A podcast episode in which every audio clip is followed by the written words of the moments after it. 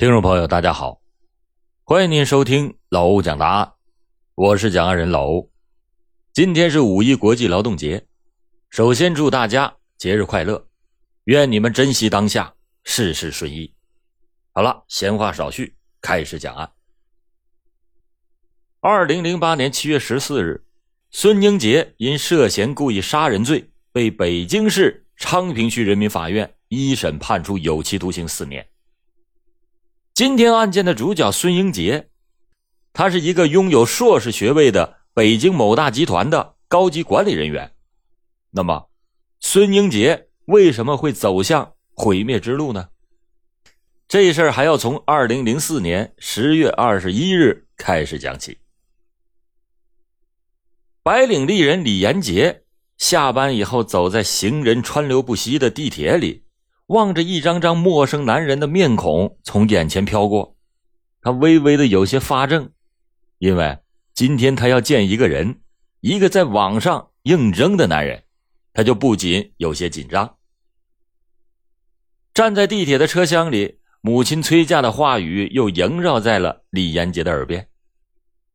李延杰有着一份体面的好工作和很高的收入，但是让母亲唯一担心的就是。这个宝贝女儿啊，至今是孤身一人。母亲对此也没少操心，到处的托人介绍。李延杰也和几个条件相当的男子处过一段时间，但是都没有成功。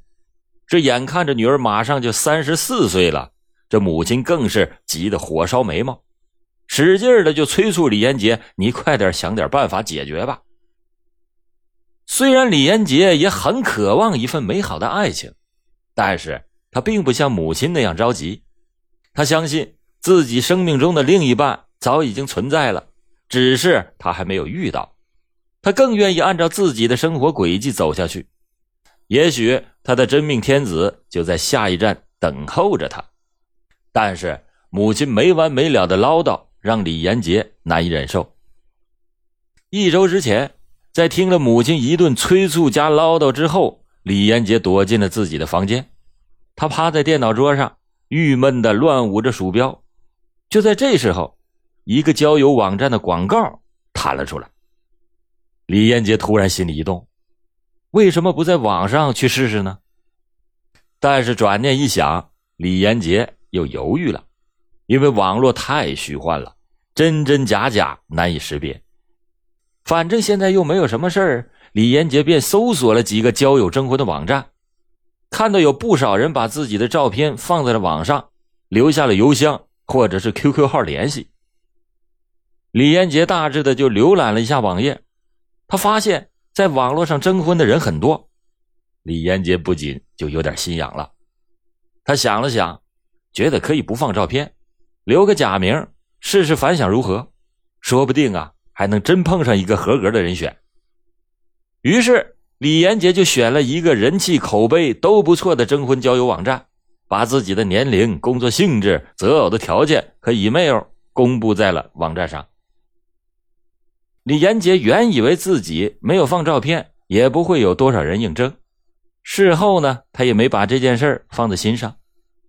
直到前几天，他登录邮箱的时候，惊讶的发现。居然有好几十封应征信，李延杰不禁是暗暗惊叹这网络的效率。不少人还一并的附上了自己的照片，其中有一个相貌斯文的男子给李延杰留下了不错的印象。他仔细看了看这个男子的邮件，落款名字是孙英杰。李延杰不仅莞尔，不知道这个孙英杰是不是真名。不过两个人的名字都有一个“杰”字，那可真是巧合的很。李延杰就冲着同名的乐趣给孙英杰回了一封信。没想到这个孙英杰还很实在，第二封信就把自己的祖宗八代全都给交代了，还附上了身份证的照片。原来他的真名就是叫孙英杰。李延杰见他如此的坦诚。心里对他的印象也就不由得加了几分，于是就留下了自己的 QQ 号。孙英杰的出现给李延杰平淡枯燥的生活增添了一抹亮色，甚至是一种牵挂。两个人在网上只要是一碰面，那就会聊上几个小时。孙英杰告诉李延杰，他从二零零二年从北京大学研究生毕业以后，应聘到某大集团信息部，因为表现出色，很快的就升任为主管，月薪已经超过万元。因为性格比较内向，交际圈子比较小，所以直到三十三岁了还没有找到女朋友。而且孙英杰说自己一直是忙于学习工作，感情上是白纸一张。家里也是催个没完没了，自己相亲也就是奔结婚去的，绝不会游戏人生。李延杰对孙英杰的条件比较满意，虽然孙英杰说啊自己性格比较内向，不爱交际，但是李延杰反而认为这是他老实可靠的表现，而且孙英杰也不像网上的一般男人那样肤浅，一个劲儿的打听身高、体重、年龄。这又让李延杰的心向他倾斜了不少。十月二十号的晚上，两个相见恨晚的男女青年交换了电话号码，之后两个人不约而同的提出了见面。当李延杰看着孙英杰提出约见的要求的时候，一种初恋般的激动顿时袭来。两个人约定十月二十一日在西单的一家咖啡厅见面。当端庄大方的李延杰出现在孙英杰的面前的时候，孙英杰只觉是眼前一亮。李延杰比他想象的更加漂亮，更有气质。孙英杰就不由得暗自庆幸自己有这么好的运气。李延杰也被孙英杰火辣辣的眼神盯得有些不好意思了，低头说：“你不请我坐下吗？”孙英杰赶紧站起来，殷勤的替李延杰拉开椅子，请他坐下。直到夜半，咖啡馆要打烊了，两个彼此心仪的人仍然是舍不得分离。杯中的卡布奇诺一续再续，柔情如牛奶一样渗入 COCO 豆的香气里，紧紧的缠绕在一起。这一次的见面让李延杰开始憧憬着自己美好的未来了。他对孙英杰的印象很好，如果不出意外的话。他考虑和孙英杰谈婚论嫁。李延杰把孙英杰的情况告诉了母亲，母亲也很高兴，认为对方人品好、素质高，又是有钱的钻石王老五，嘱咐他一定要抓住机会，好好的谈恋爱。孙英杰从见面开始就每天都打电话，详细的问李岩住在什么地方，和什么人在一起。李延杰虽然嫌他啰嗦，管得太宽了，但他呢，当时只觉得孙英杰那是在关心自己，也就没往心里去。十月二十五日，天气突变，李延杰受了凉，感冒了，便一个人在家休息。当孙英杰得知李延杰感冒了，就急匆匆的请了假，开着车送来了很多的药品，还亲自的为李延杰下厨房做了一碗可乐熬姜汤。端着热乎乎的姜汤，李延杰不禁是为孙英杰的这份柔情和关心感动了。这时候，孙英杰坐在了他身边，轻轻拥着李延杰，在他滚烫的脸上轻轻的啄了一下。李延杰的脸腾的一下就红了，两个人的情绪也被点燃了。他把李延杰按倒在床上，狂吻了起来。两个人面对着迟来的爱情，便应了一句古诗。那就是金风玉露一相逢，便胜却人间无数。这个孙英杰虽然是受过高等教育，但从心底来说，他是个内向保守的人。只要是他认定的事儿，九头牛也拉不回他。孙英杰认为，既然和李延杰有了亲密的接触，他这辈子就是自己的人了。他和李延杰的事情，也就是铁板上钉钉了。感情上，他对李延杰也是越来越依赖，所以他对李延杰的保护也就逐渐的升级。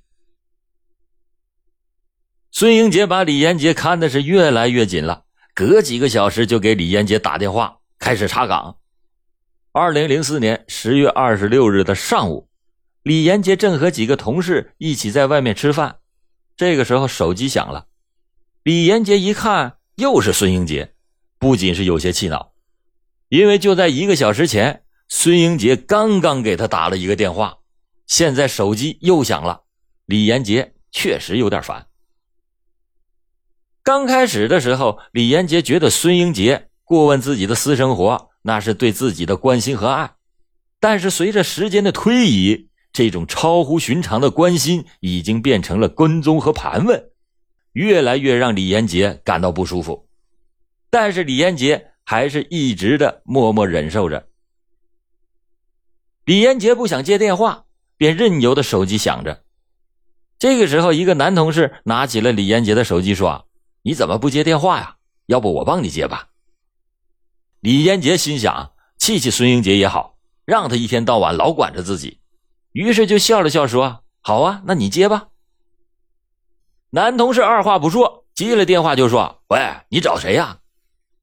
孙英杰没料到会是一个男人拿着李延杰的手机，他就质问道：“你是谁呀？李延杰呢？”男同事就坏笑道：“说啊，你是谁呀？”我是她男朋友，孙英杰这一听，顿时是火冒三丈，大声的骂道：“你是哪个王八蛋，让李延杰听电话？”同事一听孙英杰的语气不对，赶紧的就把手机还给了李延杰。李延杰刚接过电话，就听见孙英杰大声的问：“你在哪儿？刚才那个男的和你什么关系？你怎么背着我和别的男人幽会？”李延杰心里虽然窝火。但想到毕竟是自己同意让同事接的电话，所以也就强压着怒火说：“那是我的同事，他不过是跟你开个玩笑，你别当真。”孙英杰却不依不饶，非要李英杰说出饭店的地点，他要来调查一番。李延杰可不想让他来，否则啊，那自己的脸可就丢大了。李延杰只好硬着头皮，又是赔礼又是道歉，这才把孙英杰哄过去了。在一旁看热闹的同事都笑话着说：“啊，严杰呀，你真是一物降一物啊！我们向你表示万分的同情和敬意。”李延杰那是哭笑不得，真不知道孙英杰居然是这么较真的一个人。晚上，孙英杰把李延杰约了出来，两个人正在说话。中午，那位男同事给李延杰打电话过来，向他赔罪。孙英杰一听是个男人给李延杰打电话。立即刨根问底儿，这是谁？当时就跟李延杰吵了起来。这可让李延杰非常恼火，一直是闷闷不乐。只要是一想起孙英杰那种不依不饶的样子，李延杰就后悔自己当初不该结识这么样一个男人。孙英杰在学生时代还是校的学生会主席，在工作单位还是一个部门领导，除了学习和工作，他啥也不懂。可是呢，他还非得要李延杰，你一定要上进，一定要听我的话，你要把生活最大的效率放在学习和工作上。而李延杰呢，是一个闲散的白领小资，这一下已经完全被孙英杰的说教给逼疯了。随着相处的时间渐长，李延杰发现孙英杰是一个非常自我的人，说话做事经常是不考虑别人的感受，而且。什么事情都要他说了才算。有一次，两个人一起逛商场，李延杰看上了一件红色的新款风衣，谁知道孙英杰却不喜欢红色，无论如何也不同意买。李延杰气不过，拿出了自己的信用卡对店员说：“刷卡，我就要这件红的。”孙英杰却一把按住了他的手，对着店员说：“小姐，我们不买了。”说完，拽着李延杰就走了出去。李延杰何时受过别人这样的管制，把他粉脸都给气绿了。他使劲的甩开了孙英杰，说：“我自己买什么东西不需要你来管。你这个人怎么这样啊？”说完，李延杰头也不回的离开了商场。等孙英杰追出来的时候，李延杰已经坐上了出租车，任凭孙英杰在后面喊破嗓子也不搭理。坐在车里。李延杰茫然的看着窗外的风景，对自己和孙英杰的关系，他犹豫了。他不禁问自己：还能和他继续下去吗？想想自己和孙英杰才认识不过十几天，可是他却恨不得时时刻刻的守在自己身边，还喜欢把自己的意志强加在自己的头上。如此强烈的占有欲，让李延杰透不过气来。李延杰叹了一口气：“哎，看来呀，这网络征婚的后遗症还真是不少。”李延杰思前想后，觉得自己和孙英杰在性格上差异太大了。如果要再继续下去的话，也只能是互相伤害。长痛不如短痛，李延杰决定斩断情丝。当李延杰和母亲交换了意见以后，母亲也赞成趁早分手，不要在他这里浪费时间了。于是，二零零四年十月五日，这对交往了仅十多天的情侣谈到了分手。李延杰是坚持要求分手，说不论孙英杰多么优秀。自己也受不了他的性格。然而，对于孙英杰来说，分手那是不可能接受的事情。他几乎是把全部的爱都倾注在了李延杰的身上，他无论如何也要得到李延杰。可是李延杰却是铁了心要分手。他斩钉截铁的说：“啊我们两个性格不合，分手那是早晚的事情，你不要纠缠了，你一定会找到一个更好的女孩。”孙英杰却不愿意接受分手的事实，他依然是每天给李延杰打电话，幻想着李延杰能和自己重归于好，而且还一遍遍的教育李延杰，感情不能草率，既然爱了就应该爱下去。李延杰发现这个男人是莫名其妙的有处男情节，可怕至极，他真正的下定了决心，不再跟孙英杰来往了，从此。只要是孙英杰的电话，他就毫不犹豫的挂断。为了防止孙英杰的骚扰，李延杰还更换了手机号码和家里的电话号码。一时间，李延杰的耳边还真清静了不少。然而，就在李延杰暗自庆幸终于甩掉了孙英杰的纠缠的时候，孙英杰却在不知不觉中跟踪他。一天晚上，李延杰刚到家门口。一辆轿车在他面前戛然停住。孙英杰从车上跳下来的时候，李延杰有些惊讶的问道：“你怎么在这里啊？”孙英杰却非常绅士的说：“没什么，呃，想你了，我来看看你，顺便找你聊聊。”这李延杰皱了皱眉头，正色的说道：“我们已经分手了，你要正视这个现实，我们都需要新生活。以后呢，你也不要再来找我了。”孙英杰慢条斯理的说：“啊，要知道，我把所有的情感都给了你，你玩弄了我的感情，就想抽身甩了我，斩断情缘就那么容易吗？我要跟你妈谈谈。”李延杰终于忍耐不住了，他问孙英杰：“你想要怎样？如果你要是不纠缠我，我宁愿给你一笔钱。”谁知道孙英杰扑通一下跪下说：“延杰，我的爱情都已经给了你，我的心都给了你。”我这么优秀，怎么能配不上你呢？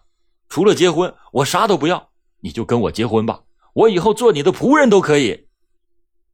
李延杰当时快气得翻白眼了，他没有想到孙英杰居然这么纠缠自己，他气愤的转身进了楼门，并且把孙英杰关在了楼门外。吃了闭门羹的孙英杰却不甘心就此放弃，从此李延杰总会在自己家附近。看见孙英杰的车，周末李延杰出门时也会发现孙英杰开着车跟踪自己。每当看到孙英杰跟踪自己的时候，李延杰便如吃了苍蝇般那样恶心。他十分后悔自己真不该轻率的在网络上征婚。二零零五年二月，李延杰的弟弟来到了北京，一家人团聚在了一起。在外监视的孙英杰看到一个男人进到了李延杰家，立刻的妒火中烧。他认为这李延杰真是一个薄情寡义的女人，居然这么快又找了一个男人。他决定有所行动，他不能再这样被动下去了。第二天晚上，李家三口人正在吃饭，孙英杰来到了李家门外，用拳头使劲的砸门。他弟弟李峰上前开了门。孙英杰看见有个男人在李家，气就不打一处来，质问道：“你是谁？怎么会在这里？”这年轻气盛的李峰见来了一个莫名其妙的男人，心里就很不爽。他问：“我是谁？关你什么事儿？你是谁呀？赶紧滚！”李峰的轻蔑瞬间就点着了孙英杰的愤怒和嫉妒。孙英杰一把揪住李峰的衣领，吼道：“你是什么个东西，敢来和我抢李延杰？我告诉你，李延杰是我的女人。”李峰也是火冒三丈。心中暗自埋怨姐姐真是瞎了眼，怎么会找了这么样一个人？但他却不说自己是李延杰的弟弟，他想耍耍这个不知好歹的男人。于是两个男人扭打了起来。于是两个男人就扭打了起来。听到门口的吵闹声，李延杰赶紧过来拉开了两人。他按住了激动的孙延杰，问：“你来干什么？我们已经分手了。”你这样纠缠下去也没有什么意义。转头又对李峰说：“你赶快进屋去。”母亲也出来拽着李峰，李峰呢就狠狠地瞪了孙英杰一眼，扭头搀着母亲进了自己的房间。孙英杰指着李峰的背影问：“这个男人是怎么回事？没想到你真是个水性杨花的女人。”李延杰心里很不爽，他就说：“对呀，我就是个水性杨花的女人，这下你看清了吧？”我配不上你，你赶紧找另外女人吧，不要再来纠缠我了。孙英杰说：“呵呵，你以为我是那么好打发的人吗？告诉你，你玩弄了我的感情，就别想我放过你。你找一个男人，我就向他揭发你的真面目。”李延杰啊，气晕了，连推带搡的就把孙英杰赶了出去，狠狠的关上了门。孙英杰在外面叫骂了好一阵，才离开。事后有一段时间，孙英杰没有出现，李延杰不由得松了一口气。